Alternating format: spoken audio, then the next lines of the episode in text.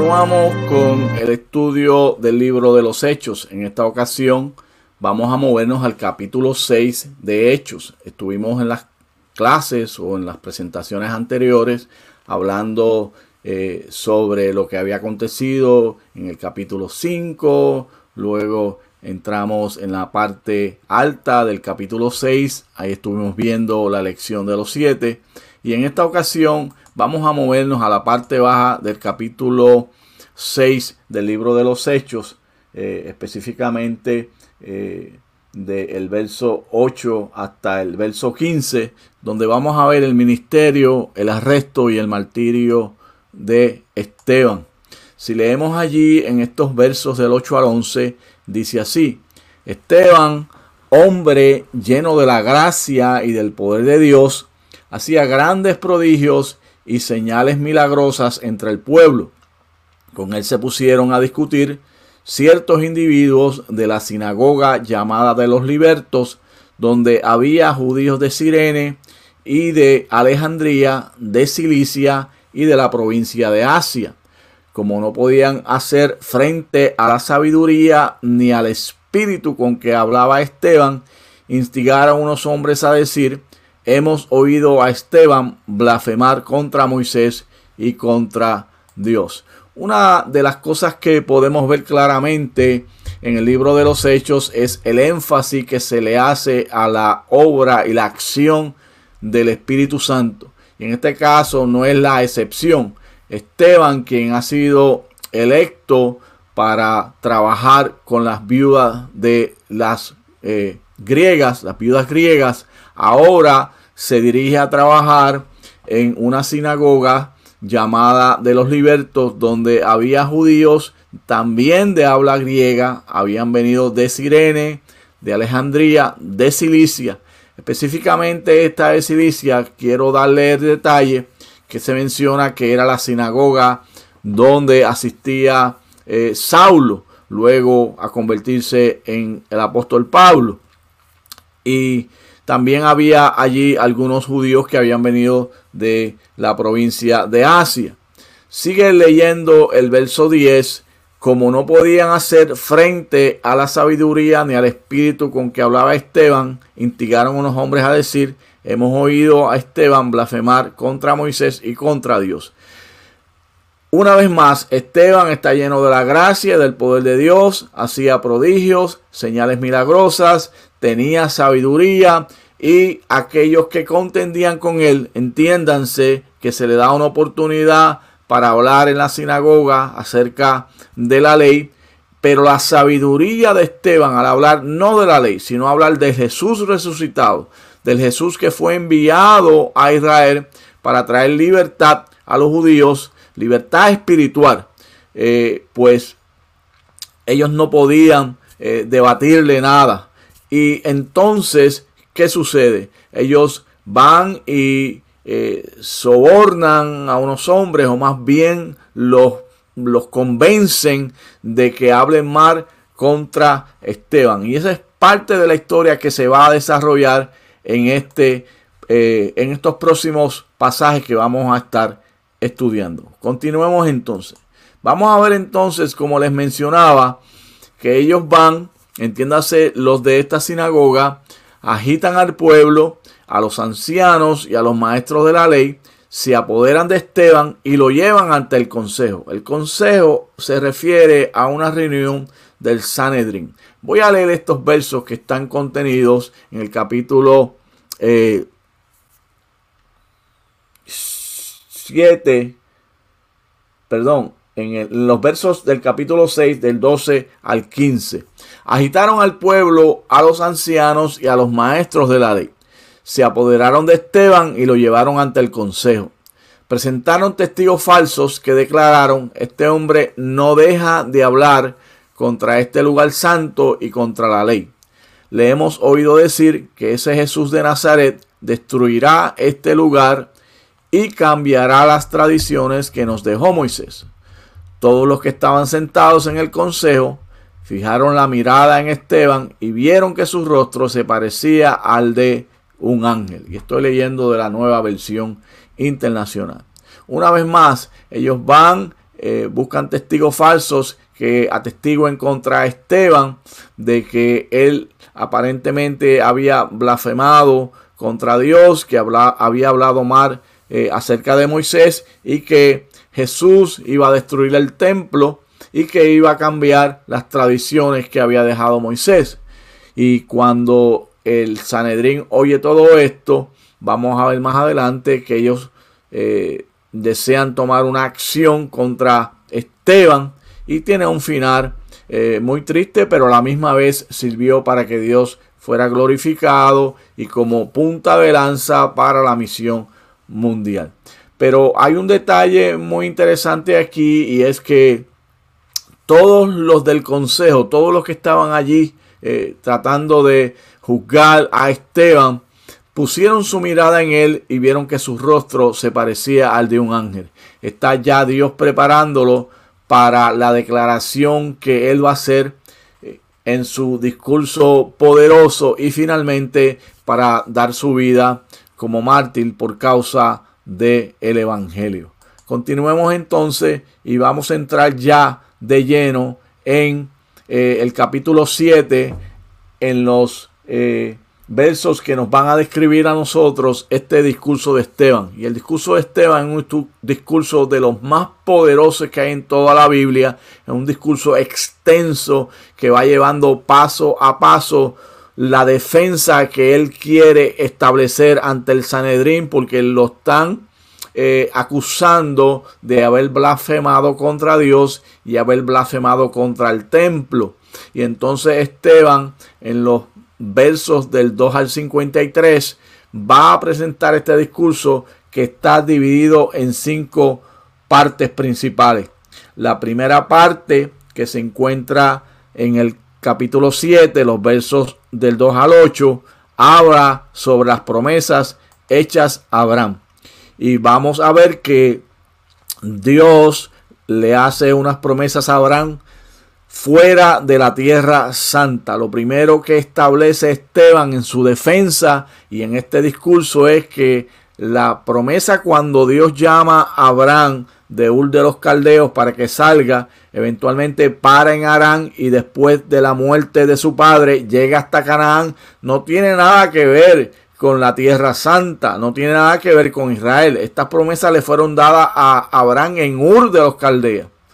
Y Israel deseaba restringir a Dios a la tierra de Israel, particularmente al templo.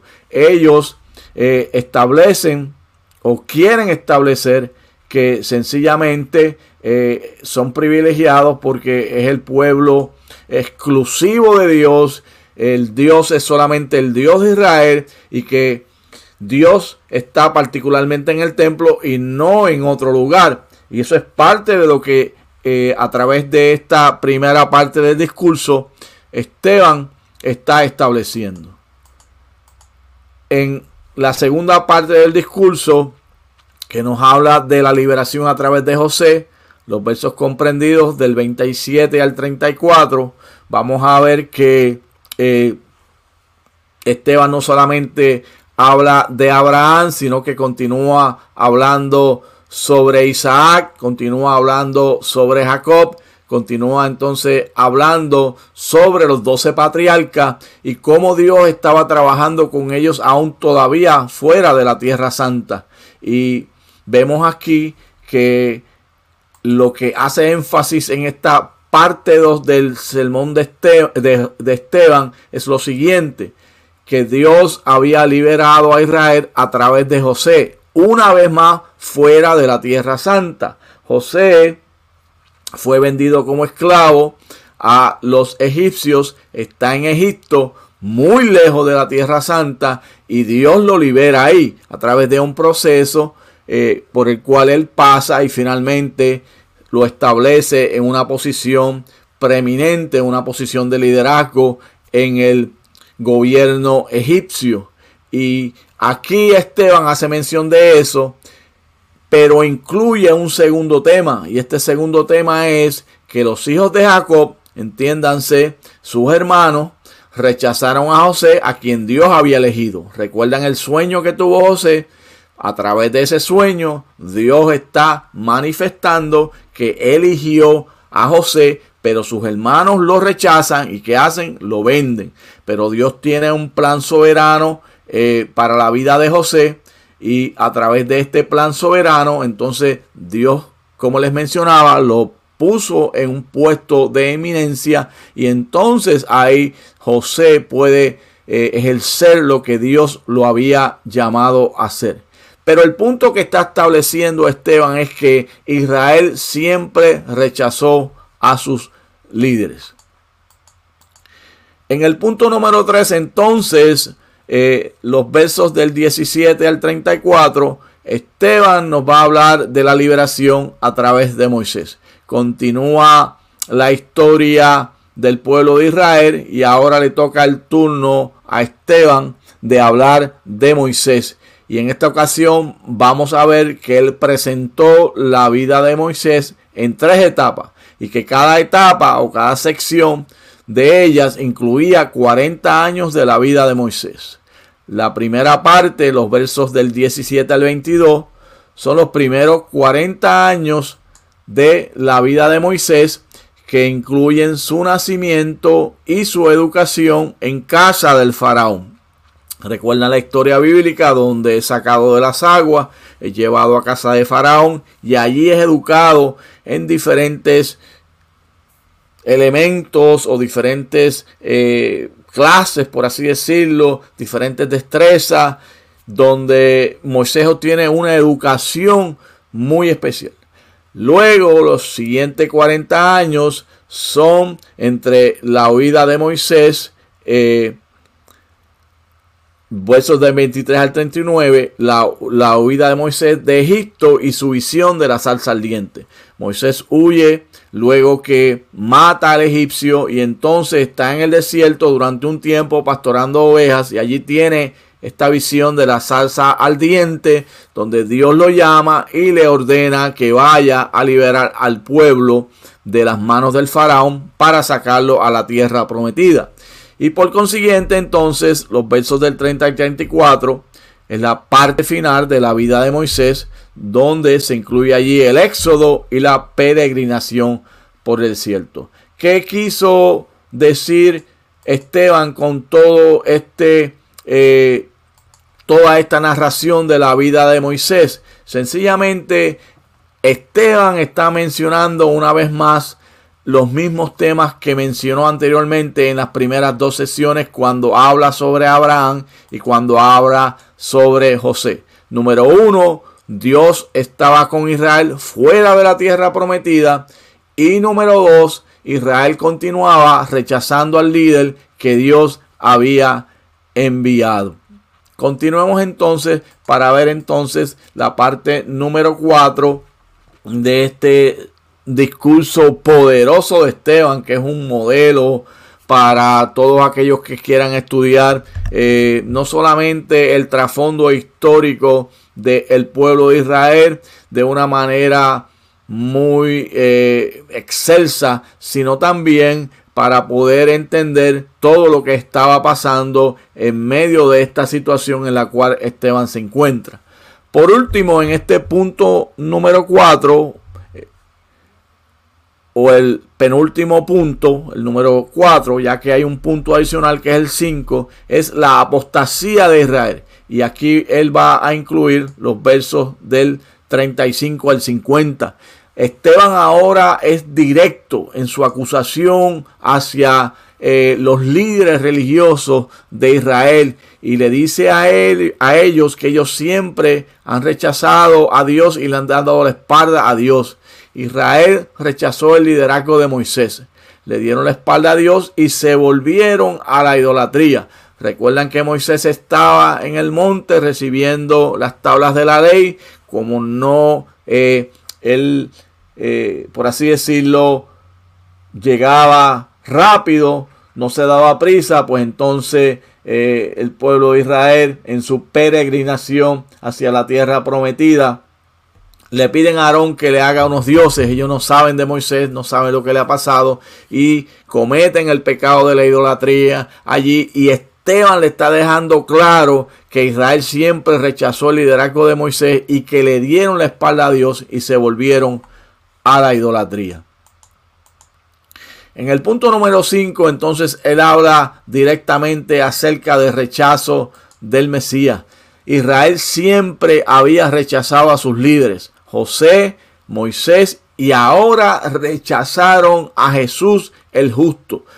Esteban ahora es bien directo y le dice, ustedes siempre rechazaron a dos líderes. Rechazaron a José, rechazaron a Moisés y ahora este Jesús que vino a dar vida, este Jesús que vino a presentar un escape de la ira venidera, que vino a presentar un escape eh, del pecado, también ustedes lo mataron eh, y lo traicionaron, lo asesinaron. ¿Ve? Ustedes que recibieron la ley por medio de ángeles y no la han obedecido. Esteban es directo, él empezó con la defensa eh, de su caso, pero ahora está presentando una acusación bien poderosa, está confrontando a los líderes de Israel y le está diciendo que ellos no obedecieron ni a José ni a Moisés y ahora vino Jesús y ni siquiera tampoco a él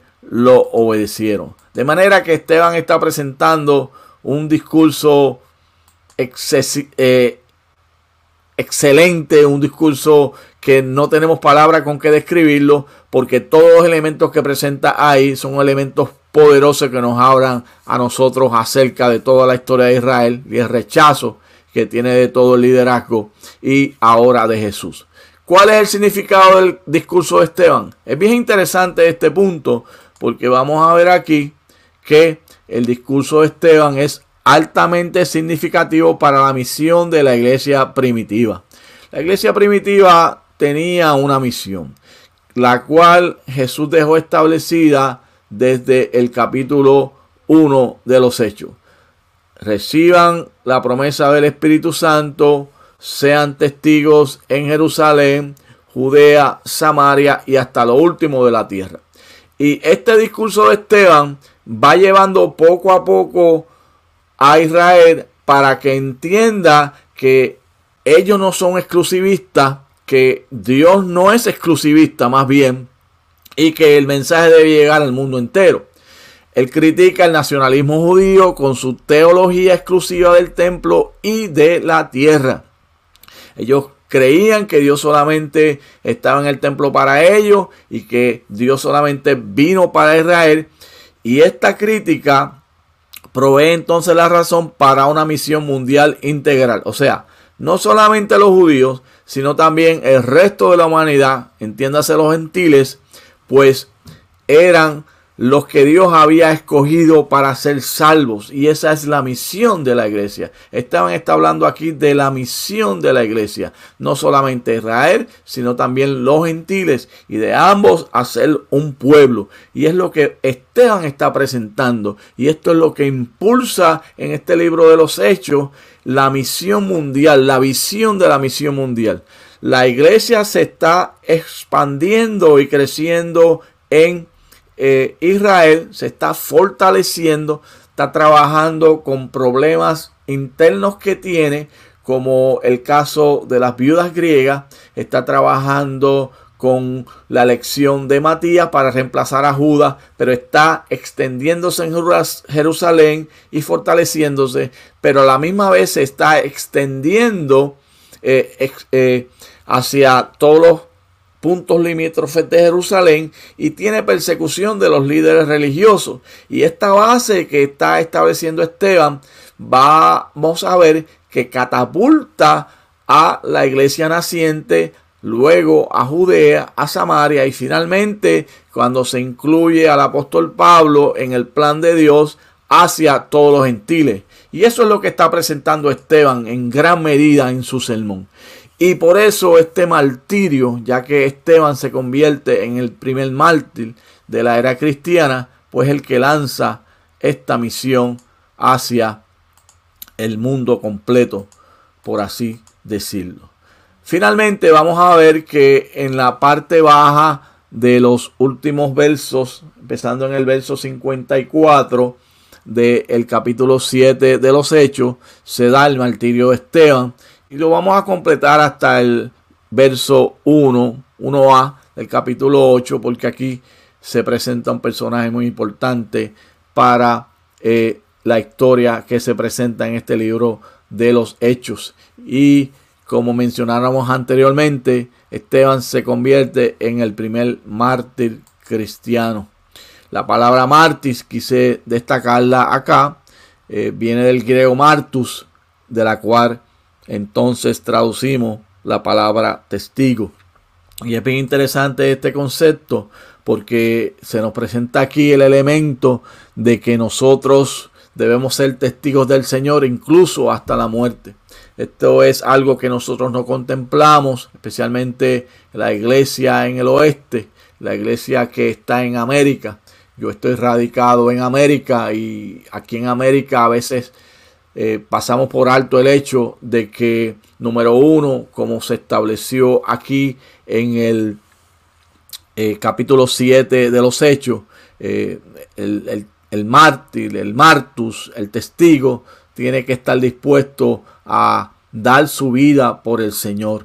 Y otro hecho que a veces pasamos por alto, y me refiero a la iglesia en América, a la cual eh, estoy llamando a un despertar de conciencia, nos olvidamos que nuestros hermanos en el este, entiéndase el Medio Oriente, entiéndase incluso en África e incluso en América también, Colombia, México, hay persecución de, algún tipo, pero mayormente se da en, en, la iglesia en el este, eh, lugares como China, lugares como Corea del Norte y otros más. Nuestros hermanos están siendo realmente martus, están siendo mártires, porque están siendo testigos hasta la muerte y ellos honran, honran este pasaje de Hechos 1.8 donde dice, me seréis testigos, me seréis mártires, me seréis martus. Y esto es un concepto que la iglesia en América tiene que hablar más, que la iglesia en América tiene que enseñar más, que la iglesia en América tiene que crear conciencia hasta dónde estamos dispuestos a ser mártires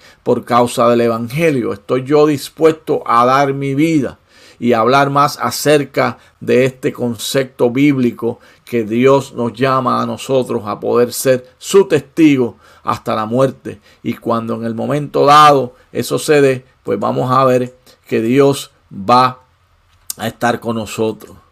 Por lo tanto, vamos a ver que dos cosas resultaron directamente del martirio de Esteban. Y la primera de ellas es que los cristianos en Jerusalén fueron perseguidos y dispersados. Y número dos, hace su aparición Saulo como el principal perseguidor de los cristianos. Si nosotros leemos allí a principios del capítulo 8, los versos eh, del 1 en adelante, nos vamos a dar cuenta que dicen así, y Saulo estaba allí, y estoy leyendo de la nueva versión internacional, y Saulo estaba allí aprobando la muerte de Esteban. Aquel día se desató una gran persecución contra la iglesia en Jerusalén y todos, excepto los apóstoles, se dispersaron por las regiones de Judea y Samaria. Unos hombres piadosos sepultaron a Esteban e hicieron gran duelo por él. Y vamos a ver aquí que dice en el verso 3, haciendo referencia a Saulo, Saulo, por su parte, causaba estragos en la iglesia, entrando de casa en casa, arrastraba a hombres y mujeres y los metía a la cárcel. Ya anteriormente, a fines de el eh, capítulo número 7, vamos a ver que estaba Saulo allí presente eh, cuando aquel grupo de religiosos que se cree, uno de los estudiosos de la Biblia creen que el Sanedrín tal vez no autorizó eh, la muerte de Esteban porque ellos no querían ponerse en contra de los romanos, ya que se supone que los romanos autorizaran la muerte de Esteban. Eh, pero independientemente de eso, nos dice al final del capítulo 7 que cuando ellos oyeron este mensaje de Esteban, entonces se airaron, lo tomaron y lo apedrearon. Y aquí hay al final de el capítulo 7 unos versos que son muy poderosos y los quiero leer. Dice así. Pero Esteban, lleno del Espíritu Santo, fijó la mirada en el cielo, vio la gloria de Dios y a Jesús de pie a la derecha de Dios. Veo el cielo abierto, exclamó, y al Hijo del Hombre de pie a la derecha de Dios. Y fíjense ustedes que esta expresión veo al Hijo del Hombre tiene unas connotaciones bien profundas porque es la primera vez que se presenta esa expresión en el Nuevo Testamento desde el punto de vista de la iglesia de hijo de hombre. Y Esteban vio la gloria de Dios, vio a Jesús sentado a la diestra del Padre y finalmente pues eh, hizo una expresión parecida a la que hizo Jesús. Jesús eh, recibe mi espíritu, cae de rodillas, de rodillas y también eh, les menciona que a Dios que no tome en cuenta el pecado de estas personas. Todo esto, una vez más, eh, nos presenta que los cristianos fueron perseguidos y dispersados, como lee en el capítulo 8, los versos del 1 al 3, y, y Saulo una vez más hace su aparición como el principal perseguidor de los cristianos. De manera que en todo esto en este capítulo, en una presentación poderosa que solamente lo puede hacer el Espíritu de Dios a través de la vida de Esteban y a través de la presentación que él hace de toda la historia de Israel, deja establecido que Israel siempre rechazó sus líderes, pero que Dios ya tenía un trato con Israel fuera de la tierra prometida y que el Evangelio no solamente es para ellos que rechazaron a Jesús el justo, sino también para los gentiles. Y a través de la vida y de la muerte de Esteban, esto es parte de la catapulta que utiliza el Espíritu Santo para seguirse moviendo en su plan de acción que es trazado en todo el libro de los hechos. Ya vimos dos cosas para ir terminando. Número uno, que se introduce a Saulo como el principal perseguidor de la iglesia y este mismo Saulo luego en el capítulo 9 va a ser llamado por Dios para ser un instrumento muy escogido, muy útil en lo que Dios va a seguir haciendo en su iglesia.